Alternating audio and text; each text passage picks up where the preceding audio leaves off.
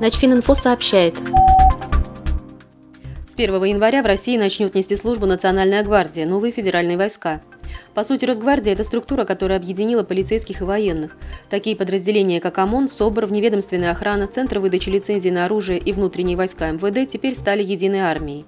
Подчиняться она будет непосредственно президенту России через ставленников в регионах. Права сотрудника Росгвардии будут такими же, как у полицейских. Новая структура призвана улучшить работу правоохранительных органов, в частности ее силовую составляющую. Там, где нужно быстро пресечь массовые беспорядки или обезвредить террористов, будут задействованы отряды особого назначения Росгвардии. Спецназ вправе пользоваться всем вооружением, которое перешло ему из внутренних войск МВД. Это вертолеты, броневые машины пехоты, бронетранспортеры и все огнестрельное оружие. Лягут на плечи бойцов Нацгвардии рутинные задачи – патрулирование улиц, охрана важнейших промышленных предприятий и объектов культурного наследия. Также жители смогут заключить договор с управлением Росгвардии на охрану своей квартиры. Ко всему прочему, новая военная структура будет вести контроль за оборотом оружия не только у жителей, но и у частных охранных предприятий.